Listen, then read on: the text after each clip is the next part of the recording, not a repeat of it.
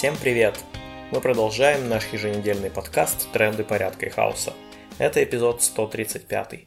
Вот что показалось нам интересным на этой неделе.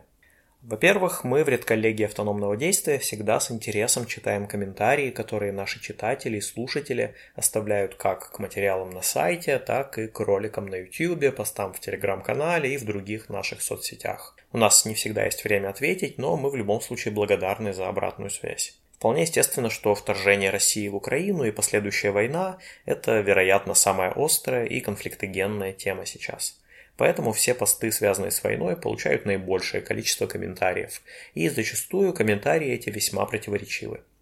Вот сегодня нас обвиняют в том, что вы поддерживаете фашистскую Украину, орудие западного империализма, а ведь почему бы анархистам и антифашистам не мочить нацистов из батальона Азов? А на следующий день мы репостим интервью о профсоюзном движении в современной России, и это вызывает шквал критики уже в другом ключе, типа «У главного героя интервью позиция по войне неоднозначно проукраинская, и вообще он неправильный анархист». Интересно, что авторы всех этих комментариев совершенно точно считают себя анархистами и антифашистами. И мы не собираемся с ними спорить и решать, кто здесь правильный анархист, а кто неправильный. Мы не червонец, чтобы нравиться всем, мы не полиция, чтобы выявлять неправильных, и мы не Роскомнадзор, чтобы устраивать тотальную цензуру в комментариях. Удаляем мы только откровенное хамство и личное оскорбление, особенно в адрес погибших товарищей. Наша позиция по путинской войне была высказана еще в ее первые дни и с тех пор не поменялась. Это империалистическая агрессия и попытка силового распространения фашистской квазиидеологии так называемого русского мира. Вот цитата из нашего тогдашнего заявления. 24 февраля 2022 года в 4 утра путинский режим начал полномасштабную войну против Украины. По стране едут танки, города Украины подвергаются ракетным ударам, страдают мирные жители. Народы России и Украины против войны, но если мы будем молчать, мы станем сообщниками Путина и его банды в преступных действиях против народа Украины. Скажем вместе «нет войне». Важно, чтобы протесты в России не прекращались. Весь мир смотрит сейчас на жителей России. Поддерживают ли они армию, которую кремлевские чиновники и миллиардеры отправили оккупировать соседнюю страну? Или войне никто не рад? Это война всех россиян или война Путина и его банды? Солдат армии РФ мы призываем дезертировать, не выполнять преступные приказы офицеров и немедленно уходить из Украины а всех остальных мы призываем продолжать протестовать и противодействовать преступной войне всеми доступными способами. Конец цитаты. В то же время сложность современного мира делает недостаточным простой анализ в духе «отвратительные орки напали на гордых независимых воинов света». В этой войне много действующих акторов, каждый со своими интересами. Интересы государств и корпораций, под какими бы флагами и брендами они не выступали, могут совпадать с интересами людей лишь временно – Поэтому можно и нужно критиковать не только российское государство, но и украинское, и его есть за что критиковать.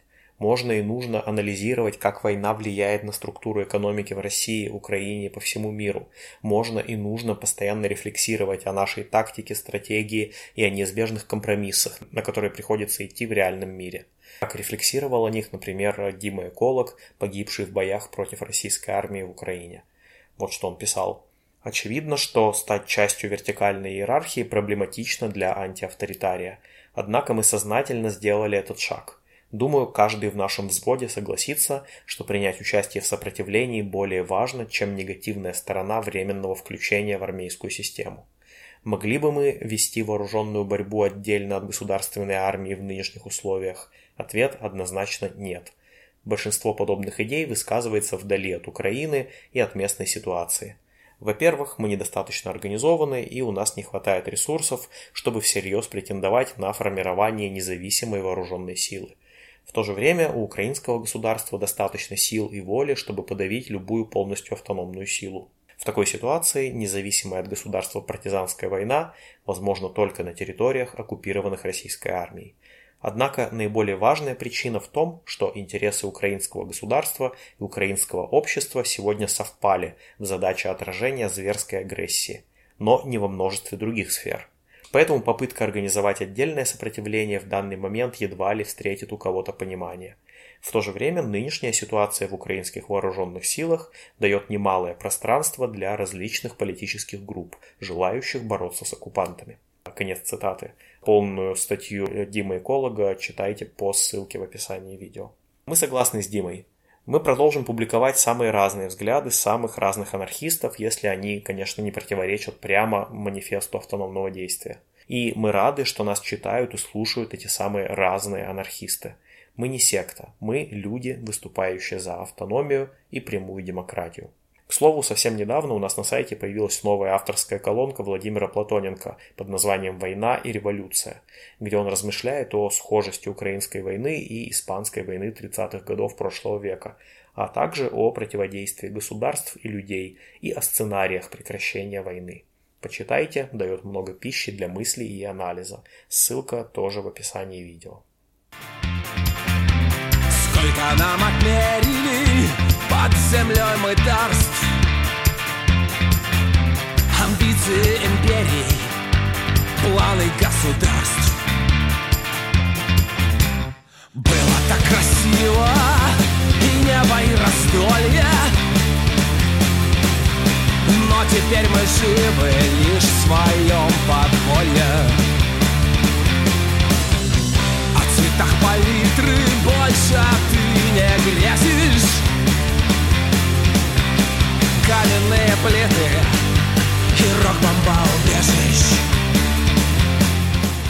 того, за 2023 год российское государство ввело множество законов, которые делают невыносимой жизнь людей с так называемой нестандартной гендерной или сексуальной ориентацией вводятся новые ограничения на аборты, идут разговоры о том, что женщинам якобы нужно не учиться, а рожать в 20 лет и вообще учиться только варить борщ, а больше ничего и не нужно.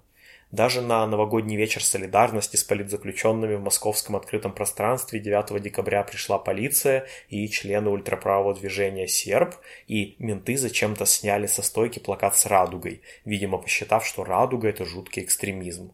Интересно, что они делают, когда видят радугу в небе. И все это, и ограничения на аборты, и гонения на ЛГБТ – это вторжение государства в личную жизнь людей в духе самых худших тоталитарных практик. Российские власти не просто считают возможным репрессировать любых инакомыслящих, не только посылать сотни тысяч мужчин на бессмысленную войну. Государство еще и лезет к россиянам в половые органы, распоряжается телом и судьбой женщин, чтобы они только рожали побольше пушечного мяса. И вот этой ситуации посвящен наш новый стикер со слоганом «Мое тело, мое дело», который, собственно, изображен на обложке этого эпизода трендов порядка и хаоса. Скачивайте его по ссылке в описании видео, распечатывайте и аккуратно клейте на улицах российских городов. Не попадайтесь на глаза ментам или на камеры видеонаблюдения. Из других новостей.